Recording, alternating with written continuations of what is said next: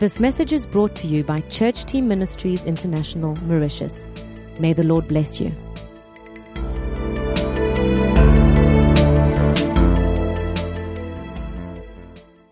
Well, I would like to share with you today from the book of Timothy. I want to greet everyone from different parts of the world this afternoon listening on listening on new radio. It's been great to have all these meetings direct, live for so many brothers and sisters in the world. And this afternoon again, we thank New Radio and we greet everyone from everywhere to be with us. One, two, during that time. So God bless you.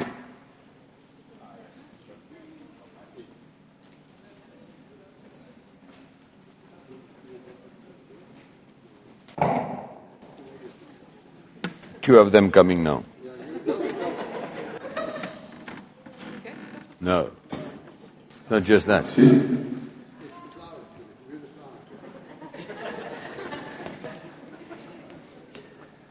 One, two. So it's been great to be able to share the Word of God during this week. So maybe you have not heard, there was a little problem with the mic. We greet everyone from everywhere in the world who is listening to us through New Radio. Thank you for being with us. We are so grateful that we can be together tonight. So I will share with you a little bit, I won't be long, from the second epistle of Paul to Timothy, chapter 2.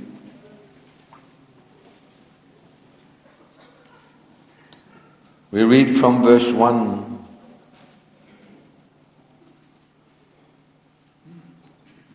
You therefore, my son, be strong in the grace that is in Christ Jesus. Be strong in the grace that is in Christ Jesus. And the things that you have heard from me among many witnesses, commit these to faithful men who will be able to teach others also. You therefore must endure hardship as a good soldier of Jesus Christ. No one engaged in warfare entangles himself with the affairs of this life, that he may please him who enlisted him as a soldier. And also, if anyone competes in athletics, he is not crowned unless he competes according to the rules. The hard working farmer must be first to partake of the crops. Consider what I say, and may the Lord give you understanding in all things. Remember that Jesus Christ of the seed of David was raised from the dead according to my gospel, for which I suffer trouble as an evildoer even to the point of chains. But the word of God is not chained. Therefore, I undo all things for the sake of the elect, that they also may obtain the salvation which is in Jesus Christ with eternal glory. This is a faithful saying. For if we died with him, we shall also live with him. If we endure, we shall also reign with him. If we deny him, he also will deny us. If we are unfaithful, he remains faithful. He cannot deny himself. We thank the Lord for his word. I want to encourage you this evening to keep an eye, your eyes on the vision that God has laid on our hearts.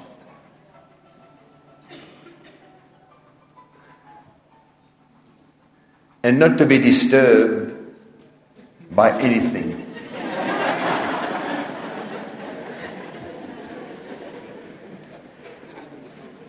Not to be disturbed even if you go through hard times and hardships.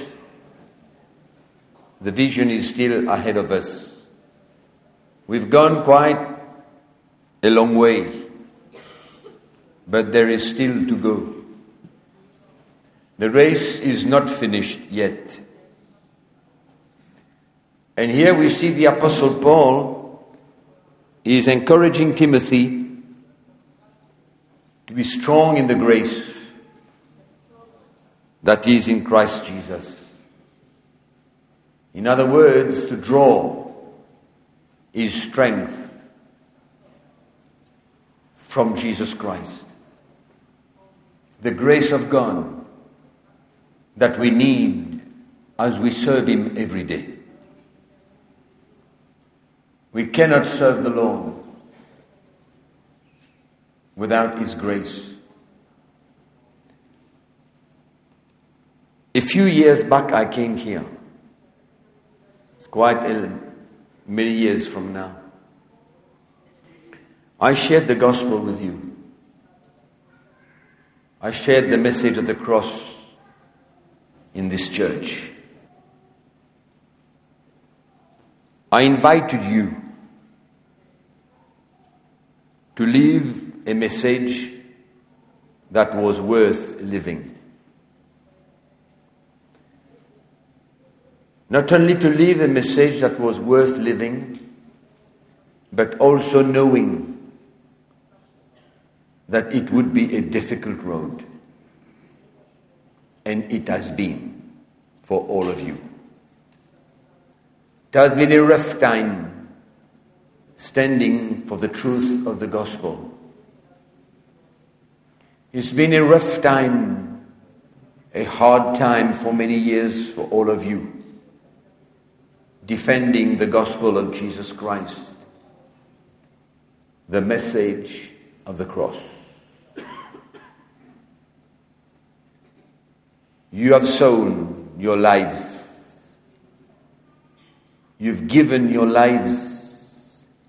You've invested your lives in the gospel. And it has been worthwhile.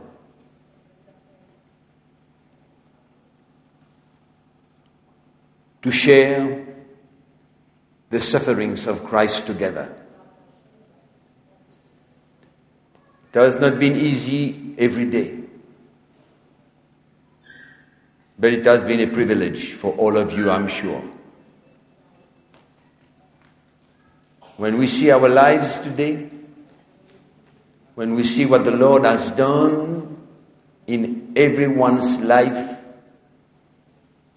what we've gone through and what you have gone through in this nation,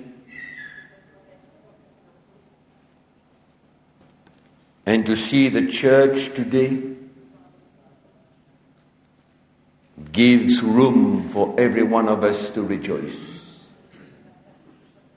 to be proud of the gospel, to be proud of one another, of having united our hearts during all these years, to stand and believe that this is the true gospel, the message of the cross that we have embraced, every one of us, that have costed us many things I cannot enumerate. But you yourself, you know what it costed you. Even your reputation. Everything concerning your life was put to the test. And today, when we look back, we are proud I'm sure that the Lord has got his eyes upon every one of you, watched over you, seen your tears and your cries and your hardships and your difficult times. You know, it's like the Apostle Paul. He says, for this reason, he talks about the gospel. And he says, It's for this reason that I suffer these things, because I know in whom I have believed. There is a reason why we accept to put our lives on the altar. There's a reason. We don't do it to please any man. If we are ready to be stripped of many things of, from our lives, it's because we have faith in the gospel. It's because we believe it is the only truth that can bring us to end, to finish the race that is still ahead of us. The Bible declares there is a time to sow and a time to reap. You have sown your lives. That's the main thing that God is looking for. That's why even the Apostle Paul says to Timothy, Share with me in the sufferings of Christ. I invited you on a road. I rejoice today, and I believe you can rejoice. And I believe for what we have seen during these last three days,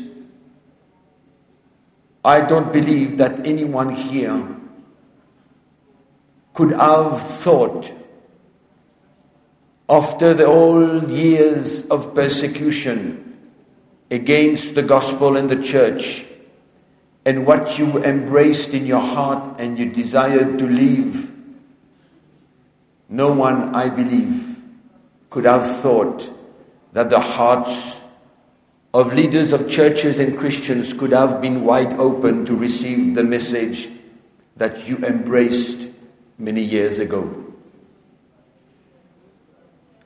But this is the God that we serve. Amen? He is the God that we serve. He is a God of miracles. That's why we never, never be discouraged. And Paul here says to Timothy, Be strong in the grace that is in Christ Jesus. You have many reasons to rejoice today. To allow the Lord to encourage you and lift you up. For it has not been in vain that you have given your lives, that you stood in the midst of people and defended the gospel and stood firm, even if you were accused of many lies but God saw, saw everyone's heart. And the Bible says that He is a rewarder. God is a rewarder of those who have faith in Him. You had faith in the gospel, otherwise, you would have been, not been ready to stand and endure and suffer and allow the Lord to deal with you and work in you and strengthen you and bring you to a maturity today that you can face trials, you can face difficult times, knowing that God is a rewarder and He will let, not let anyone down. Who would have believed that one day this church could affect a nation. You know, sometimes we talk, we use words of faith, we declare things even if we don't believe because it's a faithful declaration. But I want to encourage you, firstly, leaders, all of you here, all those who have stood together because in my heart I rejoice today. I rejoice knowing that the race is not finished yet. It's not finished yet. Every day is closer to the end. And every day we need to put our faith and our trust in Jesus, in this gospel. And like Paul says, stand firm and be strong in the grace that is in Christ Jesus. Jesus will never fail. It's amazing how uh, the last verse that I read here was if even we are unfaithful, He is always and He will remain always faithful to His word. He cannot deny Himself. Today, you have engaged your life, the church, your children, who at that time maybe did not understand much. You have taken the challenge. God convicted your heart. No man can bring you to enter on a road where your life is at stake. But God, in His faithfulness, brought you to have an open heart and chose you, had his hand upon your life, and you know what he did. We have the testimony today. We have the testimony of a glorious church, of a church that has stood, is standing, and will stand by God's grace. Whatever lies ahead, as I said the race is not completed. No, until the very day that Jesus will come back for his church. That's why keep your eyes on the vision. Even if we have reasons to rejoice today, reason to see what God can do in the lives of people that have closed hearts and that were persecuting you. But we were together and today, to see these same men have open hearts to receive the gospel, we have many reasons to rejoice today, many reasons to thank the Lord, many reasons to even more stand for the gospel and defend the gospel of Jesus Christ until the last hour. That's why Paul says to Timothy, endure. Endure hardships. And he compares our walk with a soldier who is engaged in an army. And he says, no one engaged in warfare entangles himself with the affairs of this life. You can't. We have a mission to accomplish. Don't look at yourself personally. This is a body. This is a church. A church that will shine the light of Jesus Christ more and more. I want to encourage you tonight. The years that have gone by could have been rough, but tonight and in the days and the years to come, in the midst of your rejoicing for what God is doing in this nation, in the church as a whole, in your nation, but don't lose the vision.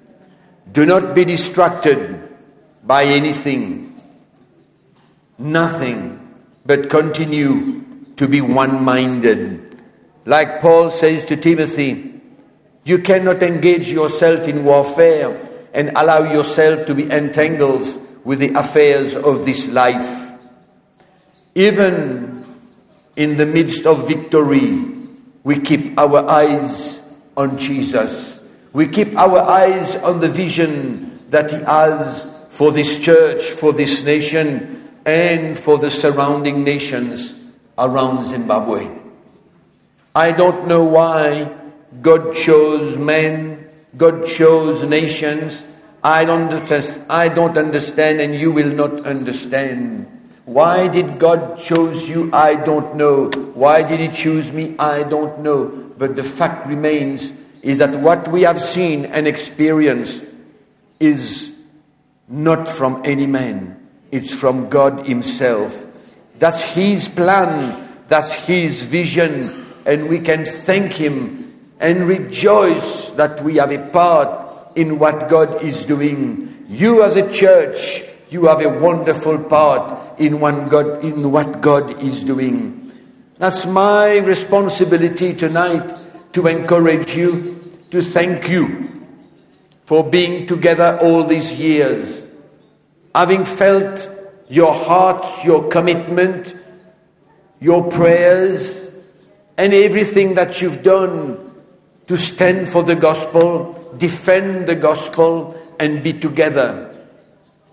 So when we look back and we are today, 2011, many years have gone by, but deep down in my heart, I can rejoice for what lies ahead.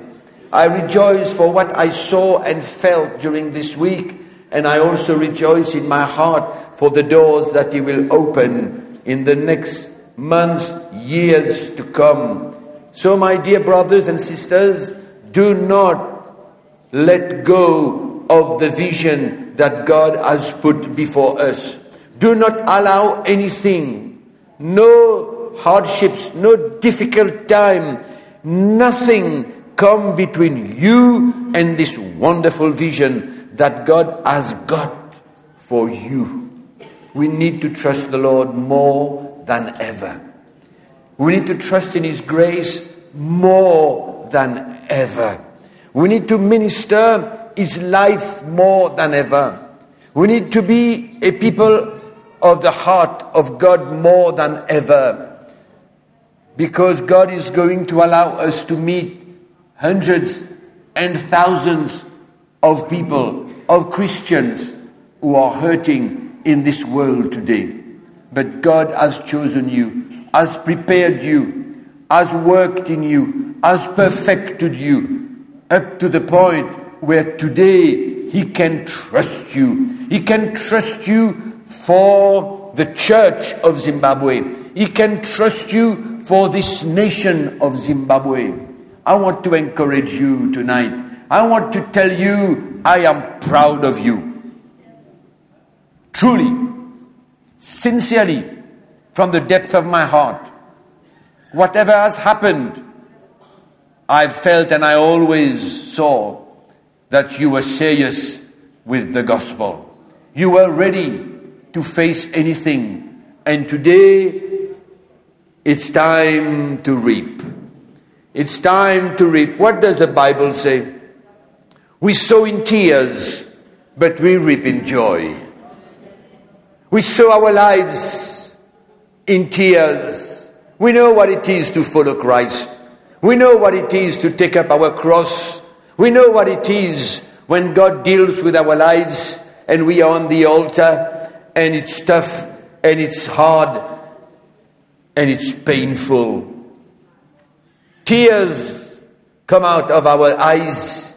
Our hearts are feeling distorted sometimes, but the Bible is the truth.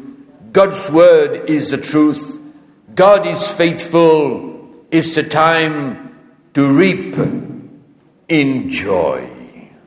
We can look ahead with great excitement in our hearts. Don't look at yourself. Don't look at all your mistakes and your errors. Don't look at all your failures. God is going to deal with those things anyway. All is what God is looking at is the sincerity of your heart. And today, I want to encourage you and just to tell you that God is with you during this time, and the doors that God will open will satisfy your heart. You'll be able to rejoice more and more, but do not lose the vision. Be always ready. That attitude of heart of being a soldier, we must keep it. Even if tomorrow God opened the doors of heaven and pours out a great blessing that we cannot even take, and it causes us to rejoice, but do not take your eyes off the vision. Do not take your eyes off the vision. We are soldiers in the army of God.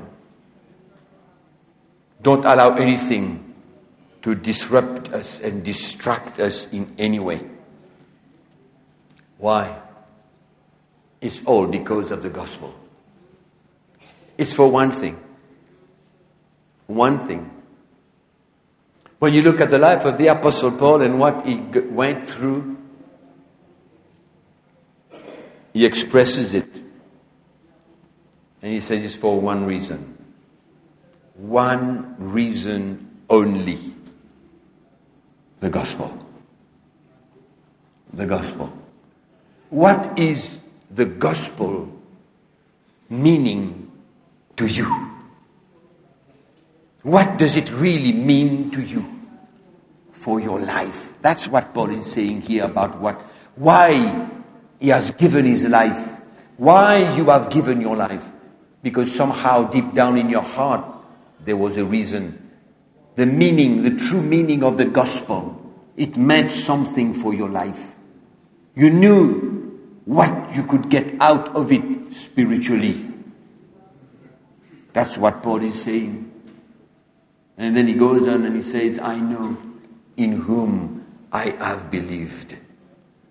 It's amazing. Today you are here, a united people.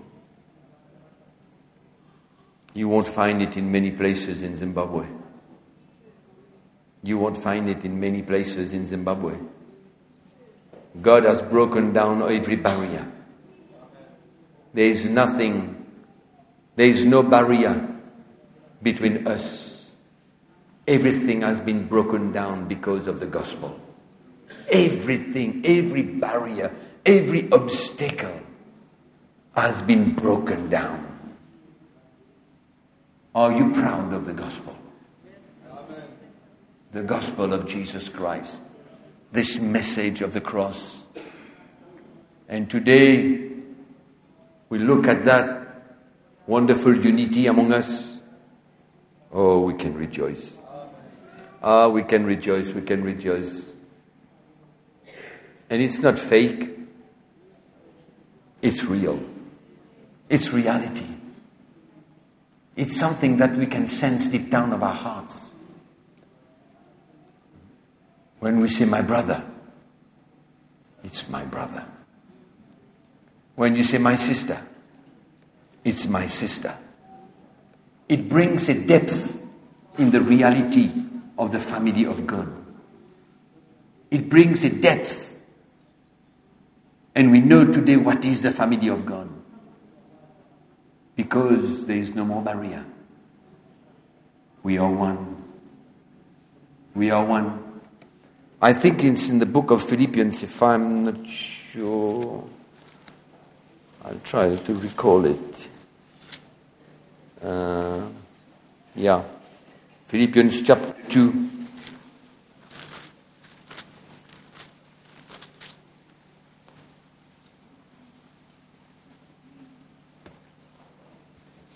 Now we read verse 1 to verse 4. No, excuse me, excuse me. Yes, to verse 4. To verse 4. It says, Therefore, if there is any consolation in Christ, if there is any comfort of love, if there is any fellowship of the Spirit, if there is any affection and mercy, fulfill my joy by being like minded, having the same love, being of one accord of one mind. Let nothing be done through selfish ambition or conceit, but in lowliness of mind, let each esteem others better than himself. Let each of you look out not only for his own interests, but also for the interest of others. You see, there are things that we can live in our Christian life.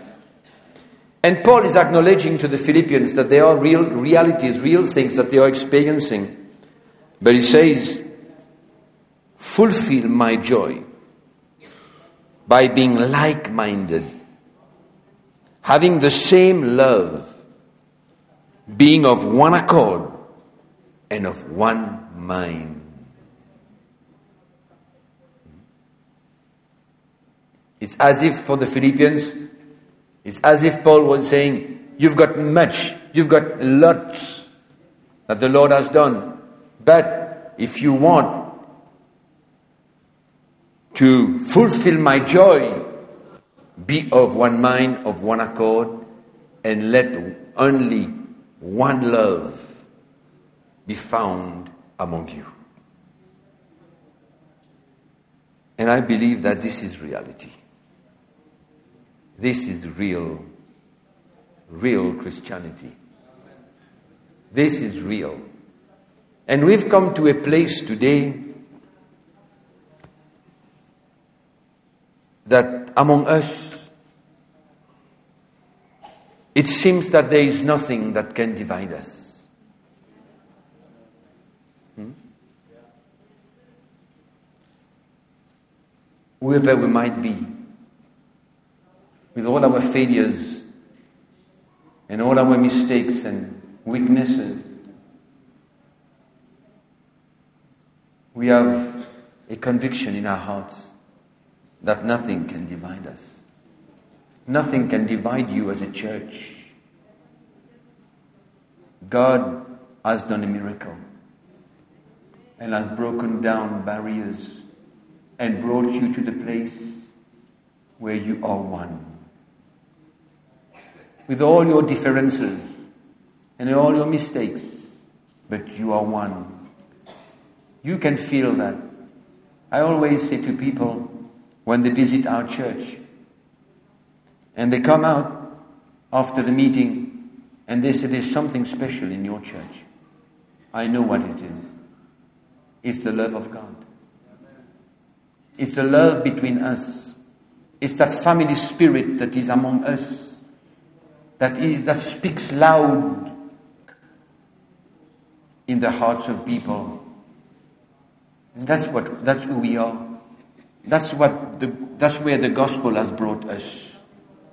That's why tonight I can sincerely tell you I have got joy in my heart to see you as a people, as a church.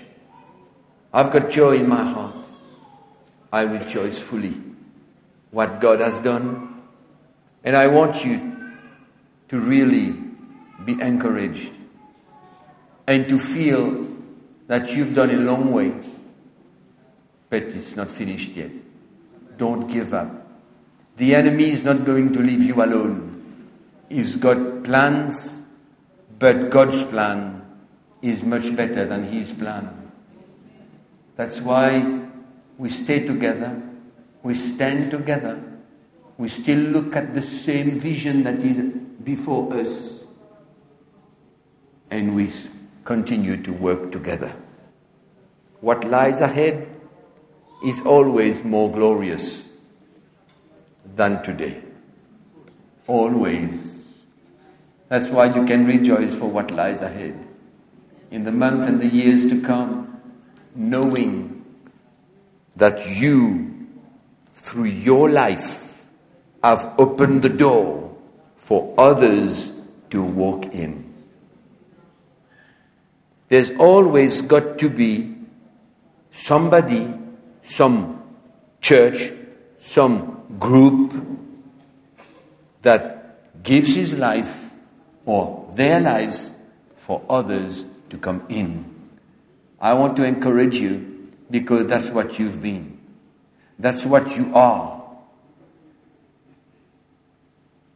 Opening the door for others. What a privilege. What a privilege that you have in this nation to open the door to the gospel for others to walk in and to see the miracles that God is, will do in the hearts of these people, in all these churches and all these pastors. Ah, oh, I praise God for all this, for everything that He has done. That's why all the pain, all the hardships, has not been in vain. It has not been in vain. What you've gone through, what you've accepted, has not been in vain. And I can tell it to all these churches that are in relationship with you and I in all the world not to be discouraged. You are where you are today, this church in Bulawayo. Maybe you are in front of others in terms of opening doors for others, but everyone would have his time, everyone would have his reward. God knows when, where, what to do. For you, it's your time. So may God be glorified and may you never lose sight that the race is not yet finished. The war is not yet won in, the, in, in reality, in the natural. We know what God has done. We know what is going to happen. But in the meantime, still unite your hearts, still draw from the grace of God in the times of difficulties, times of trials and tests that will keep on and still continue but God rewards. He rewards you, and for me, it's also a reward. You have not worked in vain. You have not walked with God in vain during these years. And today, it's a time for you to receive the reward and rejoice together as a people for what God has done and for what God will do. That's all I've got for you tonight.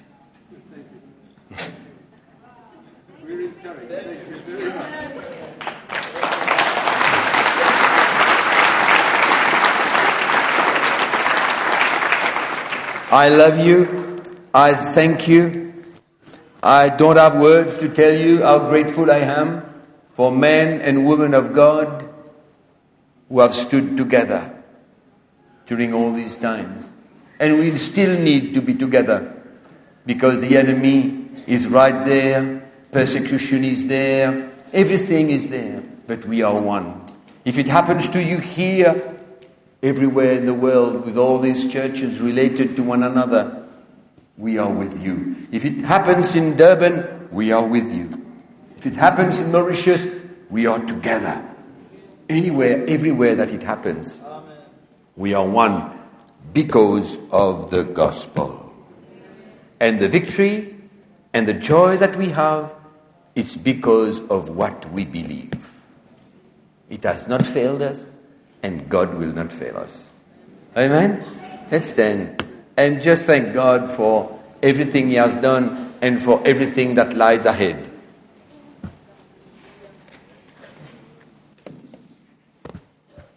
Everything that lies ahead. So we shall continue to pray, stand before the Lord for all the miracles that He would have kept in store for you and for all of us.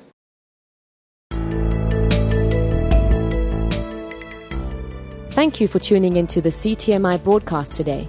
If you would like to get involved in this ministry, please contact CTMI PO Box 259 Curepipe, C U R E P I P E Mauritius. CTMI PO Box 259 Curepipe Mauritius. Our email address info at ctminetwork.org. Our web address www.ctminetwork.org. May God's grace grow abundantly in you and lead you into His awesome plan and purpose for your life. God bless you.